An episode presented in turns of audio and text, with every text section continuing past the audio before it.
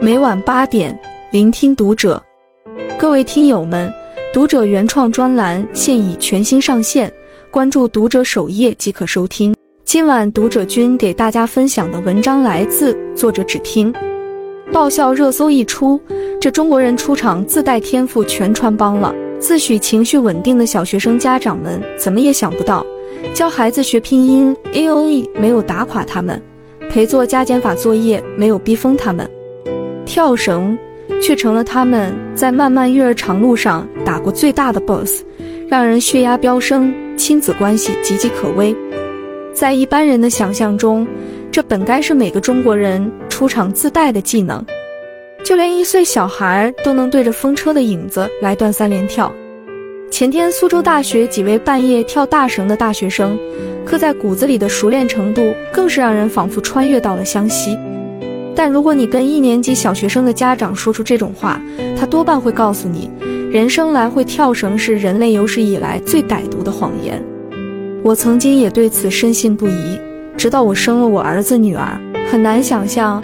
一个小孩在跳绳的时候，那胳膊腿能像新长出来的一样，而且四肢还不是一个人的，谁跟谁都不挨着，连绳都弄不明白是怎么回事。让一位家长回忆自己当初是如何学会跳绳的，多半会发现自己的记忆一片空白，可能是跟邻居家的姐姐一起玩时候学会的，也可能是举着家里那根五毛钱的破塑料绳自学成才，但如今。跳绳已经成了每个小学生从一年级就开始的必考科目，也让男生一百零九个、女生一百一十七个小学一年级的一分钟跳绳优秀标准，成了悬在家长头顶的噩梦之剑。在社交平台上，那些跳绳培训班宣传片的下面，总有人会对家长们的鸡娃赛道之广感到困惑。就这也值花上大几千去学？孩子爸妈是不是钱多烧得慌？我以前也这么想。直到我那刚上幼儿园大班的小外甥，十一假期时当着全家的面表演跳绳，类似这样，只有家长本人才知道，跳绳培训班这几千块不是学费，明明是自己的健康费。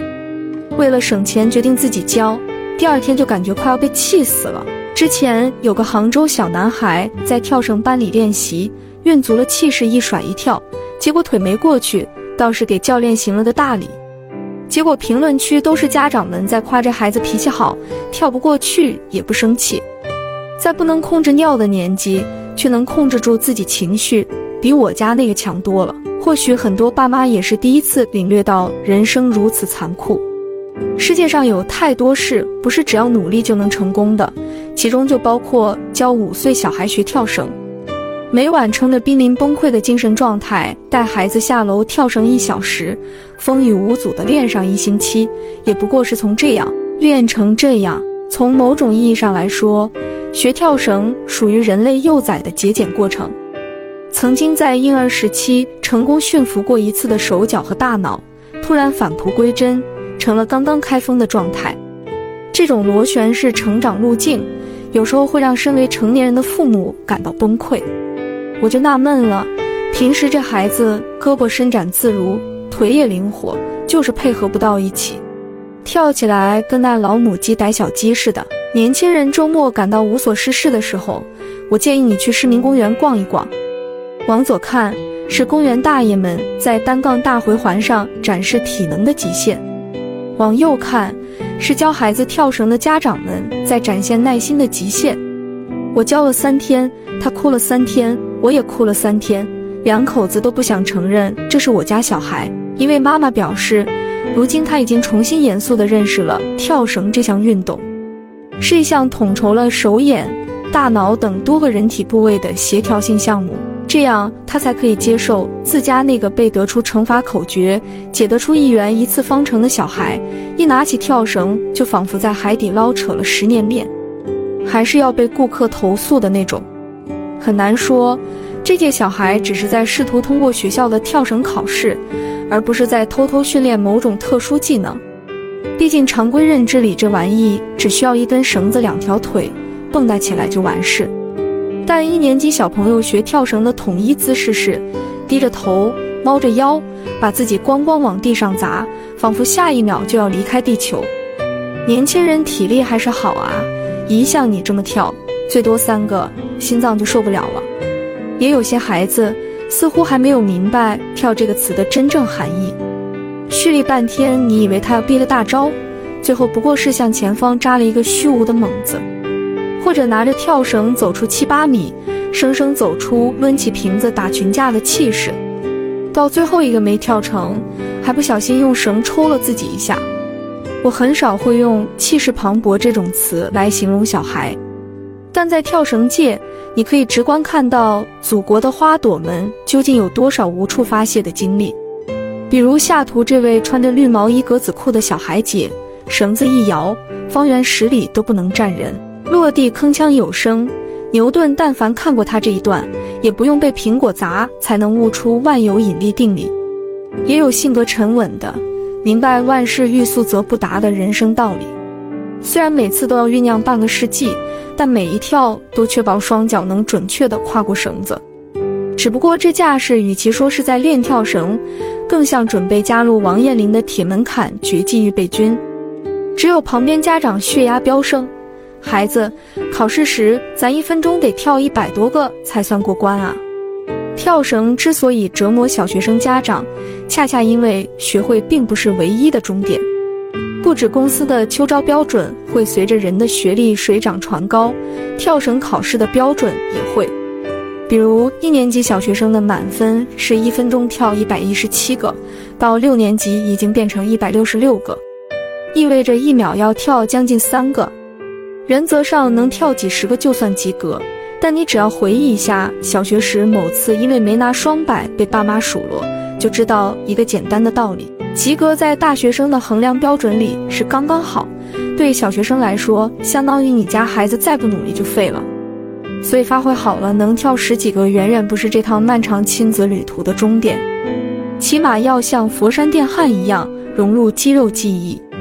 很多小孩一开始无法充分理解手和腿是如何配合的，为了跳过绳子，会本能的大力往前或者往后使劲儿，于是经常会一边跳一边疯狂移动。那个场景就好像在说：“再见了，妈妈，今天我就要远航。”孩子考试能跳几个，主要取决于路有多宽。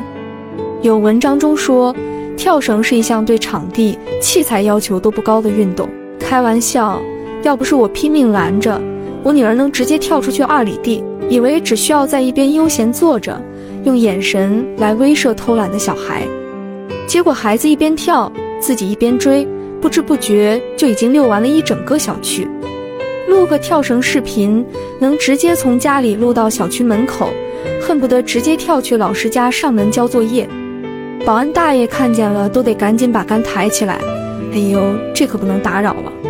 很多爸妈在被自家小孩的笨拙震惊之余，开始回忆自己当初是如何轻松地学会了这项技能，但亲自上手演示的时候才发现。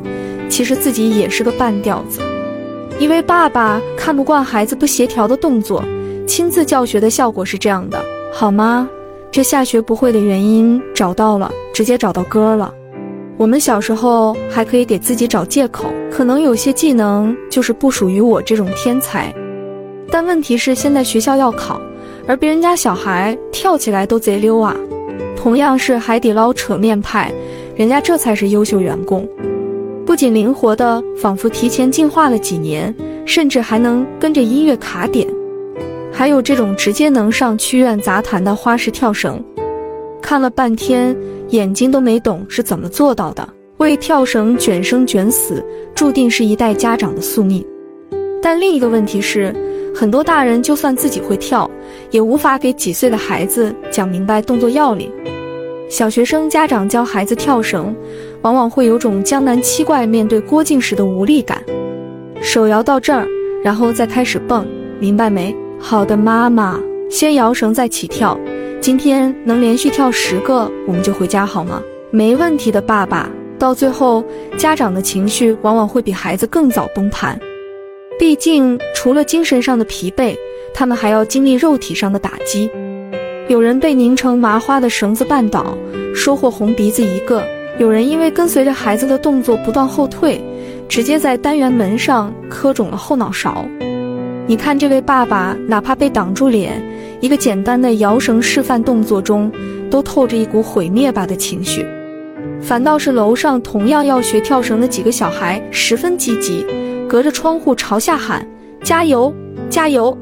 在跳绳面前，就连专业人士都无法跨越鸿沟。一位资深体育老师最大的挫败感，就是拿了教师资格证十年，教不会四岁的儿子。全家一起折腾半个月了，结果到现在还是一个都跳不了，桃李满天下，自家种苦瓜。到最后，对教会孩子跳绳这件事彻底绝望的家长，选择了不同的道路。有的开始做起表面功夫，视频录了就算跳了，反正任何没被领导看到的工作都毫无意义。只可惜刚一抬头，就被楼上的妈妈目光锁定。有的家长则选择了请外援，虽然江南七怪教不了郭靖，但是洪七公可以。给孩子老师发信息求助，人家老师半个小时就教会了。到底是谁的问题？最幸运的大概要数下面这位，因为儿子怎么都学不会，他只得花一千多块报了个跳绳班。结果第一节课还没上，孩子突然开窍，最终培训班给他全额退了款。只不过评论区里那些同样经过千辛万苦教会了孩子跳绳的家长，已经没力气为他庆祝。拼音学会了。乘法表背完了，如今跳绳的关也过了，来日方长，等待家长的下一关又是什么呢？关注读者，感恩遇见。